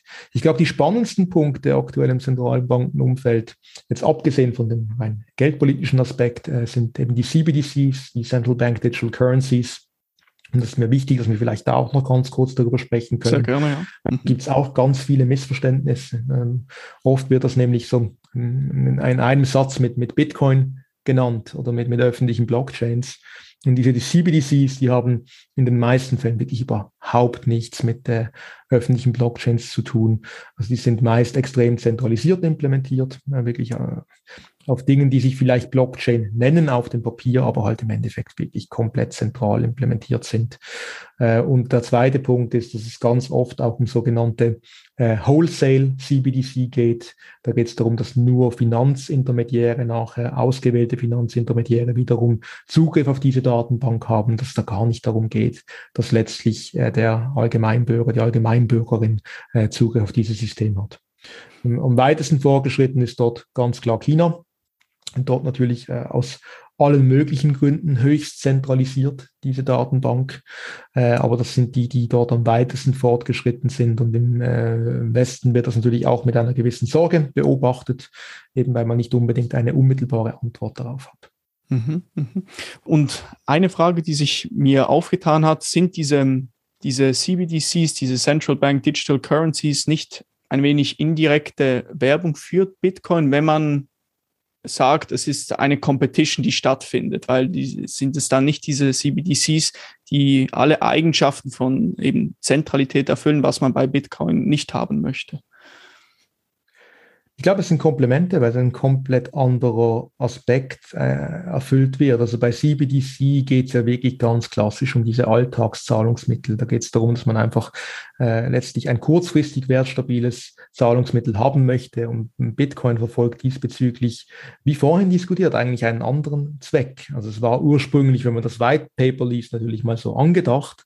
Aber ich glaube, Stand heute ist relativ klar, dass es in eine andere Richtung geht. Und insofern glaube ich, dass ähm, Bitcoin und CBDC sehr gut koexistieren können, äh, weil CBDC wird nie diese Dezentralität Charakteristika aufweisen, die Bitcoin hat. Das heißt, denjenigen Personen, denen es wirklich wichtig ist, dass man diese Dezentralisierung hat, dass man diese Transparenz hat, dass man diese Eigenverwahrung hat, äh, die werden dann Bitcoin nutzen. Auf der anderen Seite, wenn es wirklich um ein praktisches Alltagszahlungsmittel geht, dann denke ich, können CBDC durchaus auch attraktiv sein. Was einfach mhm. extrem wichtig ist, ist die Art und Weise, wie CBDC implementiert werden. Und da gibt es natürlich auch riesengroße Unterschiede. Und ich hoffe ganz stark, dass dort einer äh, gewissen Privatsphäre Sorge getragen wird, weil es wäre meiner Meinung nach fatal, wenn man Infrastruktur schaffen würde, eine zentralisierte Infrastruktur bei diesen CBDC, äh, die letztlich äh, als Überwachungsinstrument, als Zensurinstrument eingesetzt werden könnten. Also ich glaube, eine gewisse Privatsphäre muss damit drin sein und muss sehr gut dafür Sorge tragen, dass gewisse Informationen gar nicht ausgelesen werden können. Weil äh, wenn man sagt, ja, wir machen das einfach nicht. Staaten oder in diesem Fall Zentralbanken, das sind die Guten und die machen das einfach nicht. Dann mag das für eine aktuelle Situation durchaus stimmen. Es mag gerechtfertigt sein. Aber es wäre naiv, wenn man davon ausgehen würde, dass das im historischen Kontext nie passieren könnte. Und diese Infrastruktur, wenn die erstmal da ist, dann kann die auch in Zukunft genutzt werden. Und es gibt definitiv genügend Beispiele, sei das global, aber eben auch, wenn man in der Menschheitsgeschichte zurückgeht, ähm, die eigentlich ein Mahnmal darstellen sollten, hm, was mit einer solchen Infrastruktur passieren könnte, wenn die falschen Personen an die Macht kommen. Deswegen denke ich, ist das ein extrem wichtiger Aspekt, eben die Privatsphäre. Mhm. Mhm. Und denkt Sie also, das ist gut, dass sich auch die Zentralbanken diesem Thema annehmen, dieser neuen Technologie, dass man versucht, Neues zu lernen eigentlich? Mhm. Ja, also ich, ich finde es durchaus begrüßenswert, aber wir müssen da ein wenig relativieren, weil, äh, wie gesagt, CBDC, das ist gar nicht so wahnsinnig neu. Da ist nicht so viel neue Technologie drin. Das, was mhm. die meisten Zentralbanken machen, möchten, das wäre auch schon vor hm, zehn Jahren problemlos oder selbst vor Bitcoin problemlos möglich gewesen.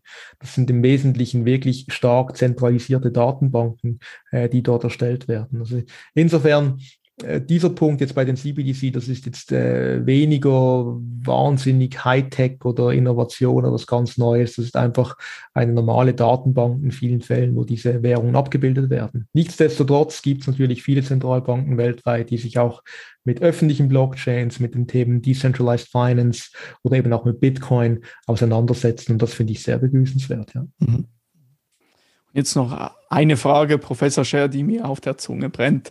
Äh, wissen Sie, wer Satoshi Nakamoto ist? Natürlich eine ironische Frage. nein, nein, ich weiß es nicht, aber äh, wenn ich es wüsste, oder, dann würde ich es natürlich auch nicht sagen. Das heißt, die Frage, die Antwort war irgendwie klar. ich, ich, wollte damit vielmehr ein wenig auf die ähm, generell auf die Anfangsphasen von Bitcoin eingehen. Nochmals vielleicht interessant, wenn Sie da was waren so die wichtigsten Eckpunkte äh, vielleicht von heute, äh, von von äh, seit der Entstehung von Bitcoin bis heute. So die wichtigsten Punkte. Das ist vielleicht noch interessant. Ja. Da ist so viel passiert und irgendwie gefühlt jede Woche kommt da. Ich hätte, ich hätte eigentlich jetzt im Nachhinein betrachtet, wäre es super spannend gewesen, so ein wöchentliches Tagebuch zu führen mit all den Dingen, die vorgefallen sind. Aber was mich am meisten jetzt so beeindruckt hat, rückblickend, das war so die, die Wahrnehmung aus dem Finanzsektor. Also ich erinnere mich gut daran, wie das äh, ja ganz am Anfang und äh, da wurde man ähm, belächelt, um nicht zu sagen, fast aus dem Raum herausgeworfen ähm, bei Meetings oder Präsentationen. Und es hat sich dann immer wieder ein wenig geändert, beziehungsweise verlagert.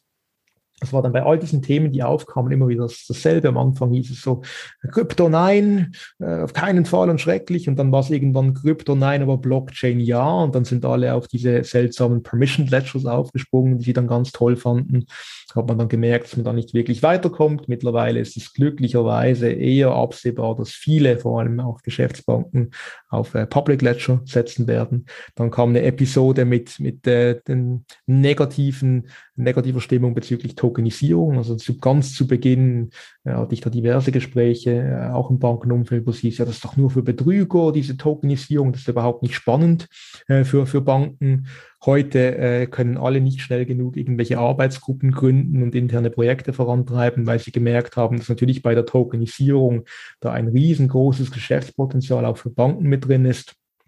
Und dasselbe wiederholt sich meiner Meinung nach heute auch wieder mit Decentralized Finance.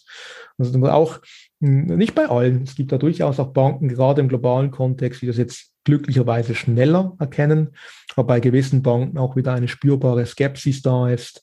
Da hört man Kommentare wie, ja, das ist ja ein rein akademisches Thema, das ist ja völlig irrelevant was ich natürlich persönlich sowieso nicht so lustig finde, wenn jemand akademisch äh, verwendet, um damit zum Ausdruck zu bringen, dass das was Negatives wäre. Das ist, aber ganz grundsätzlich stimmt es einfach auch nicht, weil Decentralized Finance, da läuft so unglaublich viel. Das ist wirklich eine derartige Innovationsgeschwindigkeit, die da ist.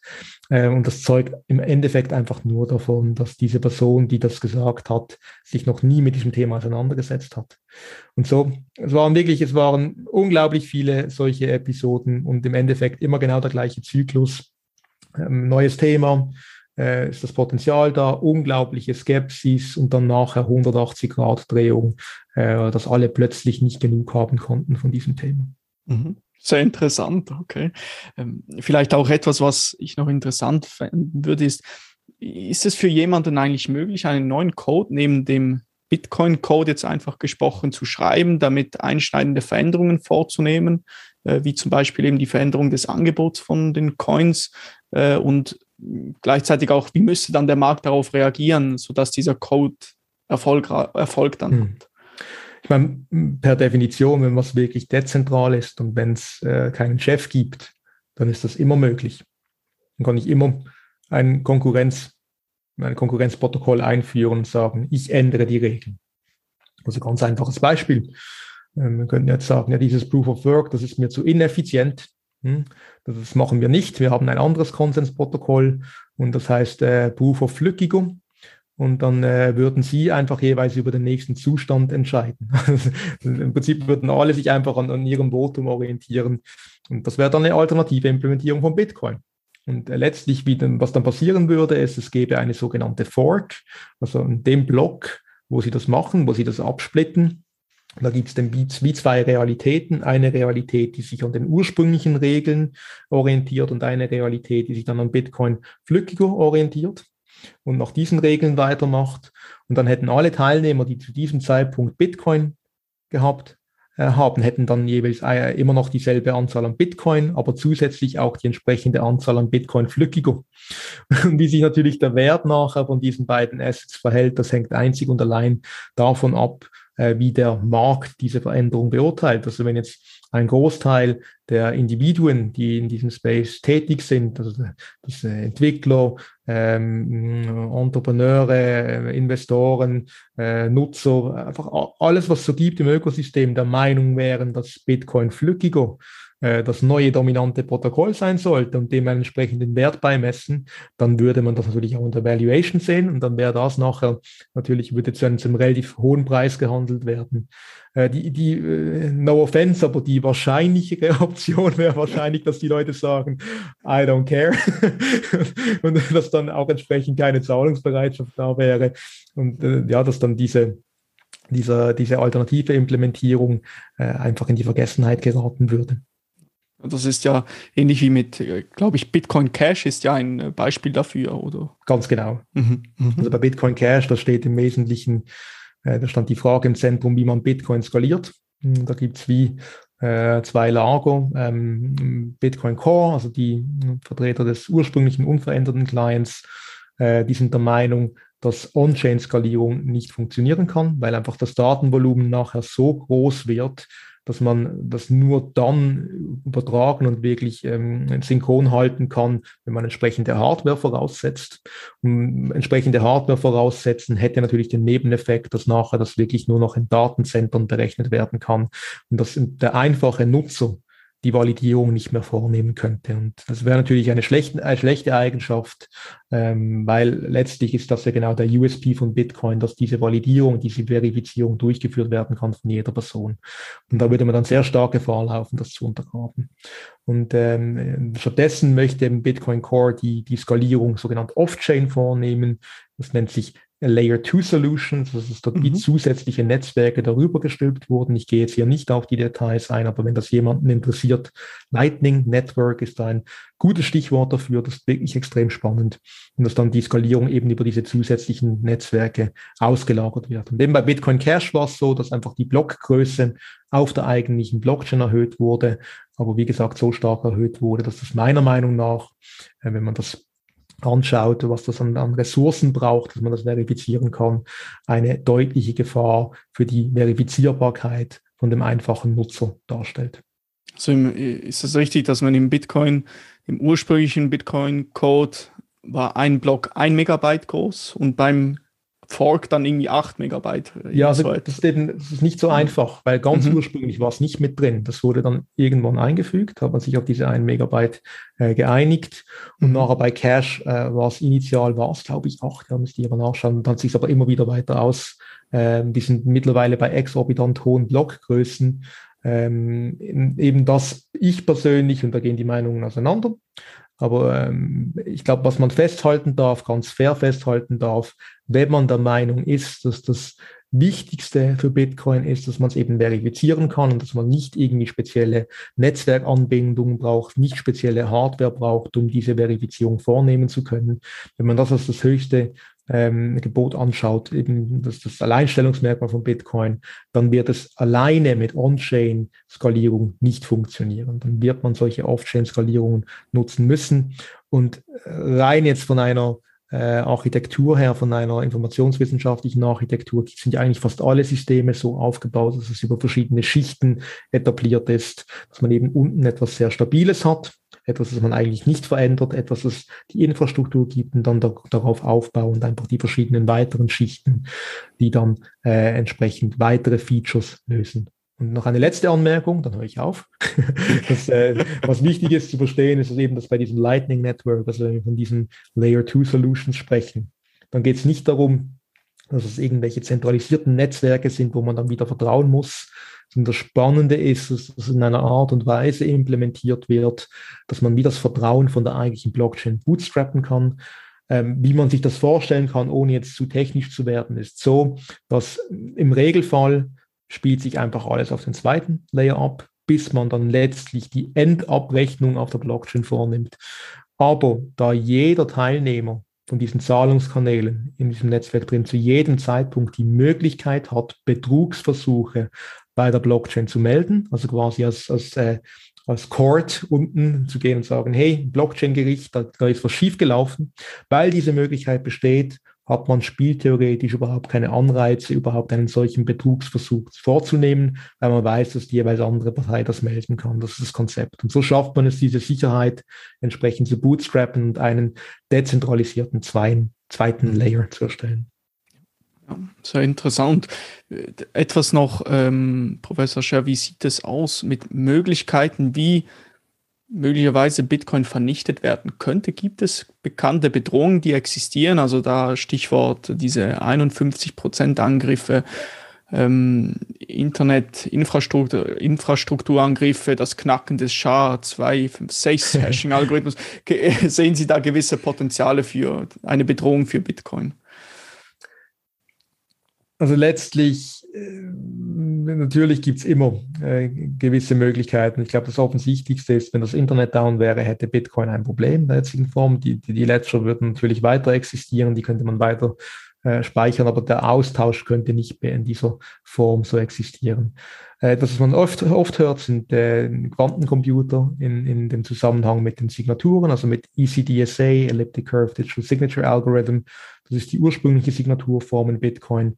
Kann man aber problemlos switchen. Äh, Gibt es auch diverse Überlegungen dazu, diverse Möglichkeiten, wie man das tun kann. Äh, also wenn dann Quantencomputer wirklich weit genug sind, dann ist das nicht wirklich ein Problem, auch wenn ECDSA geknackt wird. Zumal bei den gängigen Zahlungstypen äh, bei Bitcoin auch noch Hash-Funktionen mit drinstecken für die Umwandlung zur Adresse.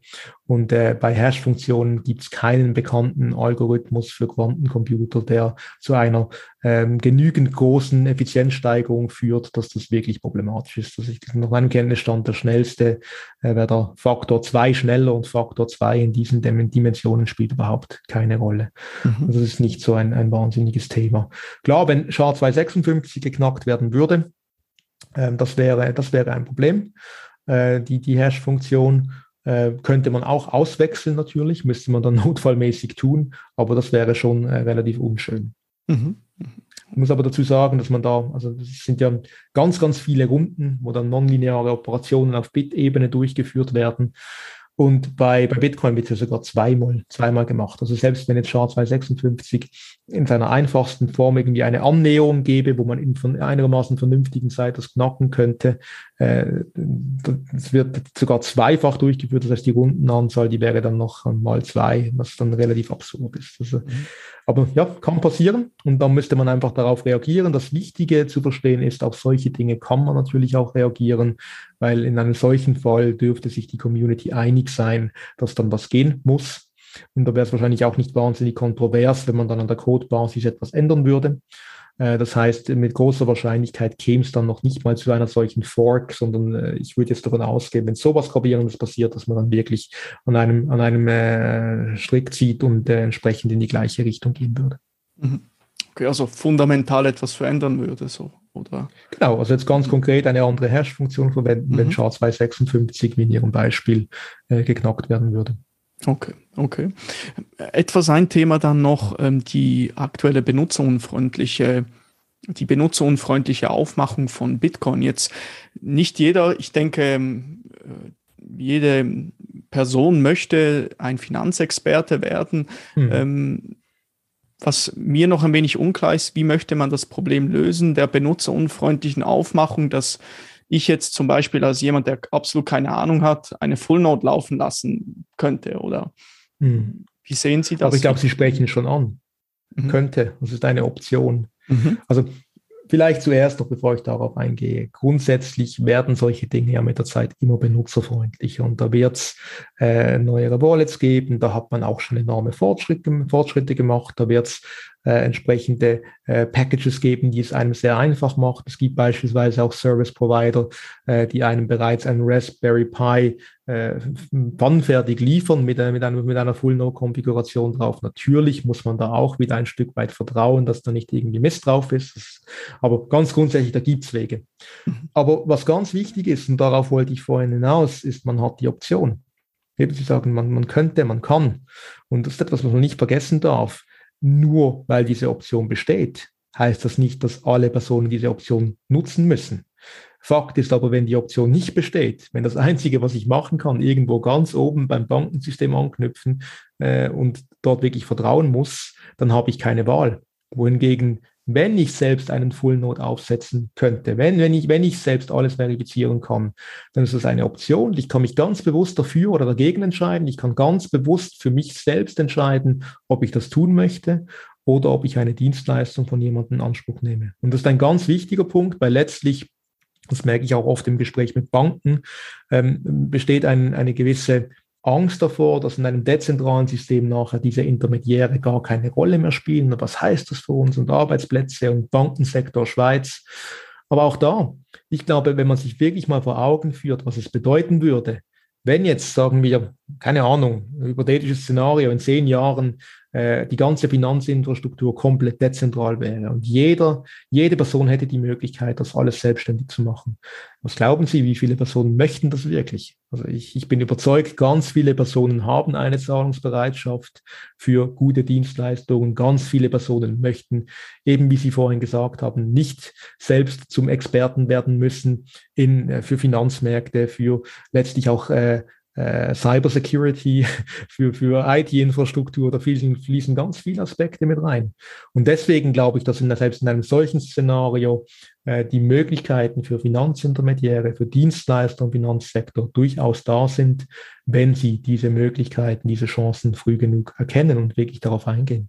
Hm. Vielen Dank für Ihre Ausführungen. Ich hätte da noch wirklich ganz viele Fragen. Äh, Professor Scher, die ich Ihnen gerne stellen würde. Das könnten wir vielleicht mal in einer zweiten Runde angehen, wer weiß. Ähm, gerne.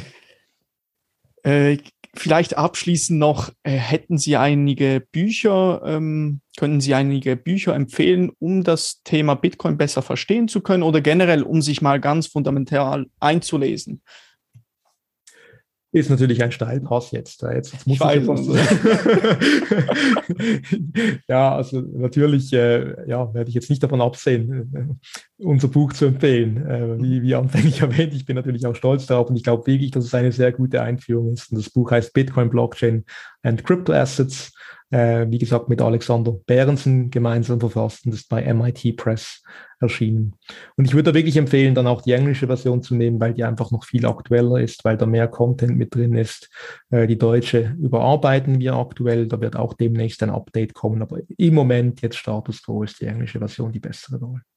Und sonst äh, gute Bücher gibt's noch von äh, Andreas Antonopoulos, äh, Mastering Bitcoin. Äh, Jimmy Song hat eins, wo es mehr in Richtung äh, Programmierung geht. Das, das, ich glaube, es heißt Programming Bitcoin, ich bin aber nicht ganz sicher. Ähm, und dann auf der Ethereum-Seite, ähm, ja, da gibt es auch eine Einführung von Andreas, Andreas Antonopoulos. Ähm, und ansonsten die Dokumentation, die ist äh, einerseits das White Paper von äh, Vitalik äh, Buterin, auf der anderen Seite das Yellow Paper von Gavin Wood bei Ethereum sind spannend. Und für diejenigen Personen, die dann auch mehr in Richtung Programmierung, äh, Smart Contract Programmierung gehen möchten, äh, ist die Solidity-Dokumentation wirklich sehr, sehr gut mit den Beispielen.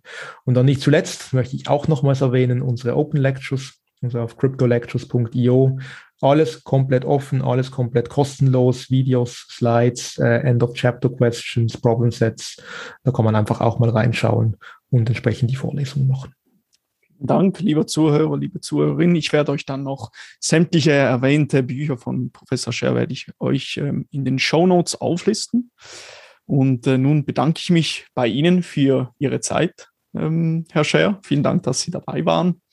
Haben Vielen Sie Dank noch, für die Einladung. Sehr gerne, sehr gerne. Haben Sie vielleicht noch abschließend ein, ähm, ein abschließendes Wort zum dieses Gespräch beenden? Nicht groß, einfach, ich finde es eine tolle Initiative. Ich finde es super, was Sie machen auf Lückigo. Äh, toller Podcast und vielen herzlichen Dank für das angenehme Gespräch. Sehr gerne, herzlichen Dank und äh, bis zum nächsten Catch the Zenith Podcast.